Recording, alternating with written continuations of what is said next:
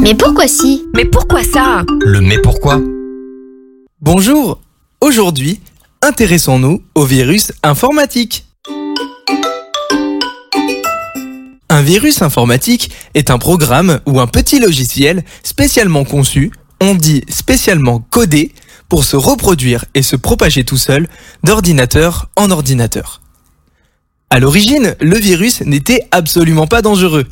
Il l'est devenu par l'ajout de codes malveillants conçus pour qu'il exécute tout seul certaines actions prédéfinies, comme supprimer des données, les dupliquer à l'infini, afficher un message impossible à fermer dans une fenêtre, perturber le fonctionnement des périphériques de l'ordinateur, comme la souris, le clavier, l'écran ou encore le lecteur, empêcher un programme légitime de démarrer ou encore changer un fichier. La liste est très longue, mais il faut savoir qu'un virus peut nuire plus ou moins gravement au bon fonctionnement du système d'exploitation d'un ordinateur, handicapant ainsi son utilisation. Selon son type, un virus peut se propager via Internet, par les téléchargements, les emails ou encore les sites. Ou encore par les réseaux locaux.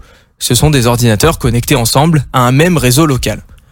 Mais également par des clés USB, des CD, des DVD ou même des disquettes, même si ce n'est quasiment plus du tout utilisé aujourd'hui. La majeure partie des virus informatiques connus aujourd'hui, à savoir plus de 90%, s'attaquent uniquement au système d'exploitation de l'ordinateur. Vous l'avez compris, tout comme le virus de la grippe, il est préférable de ne pas attraper un virus informatique. Alors protégez bien votre matériel informatique avec des antivirus.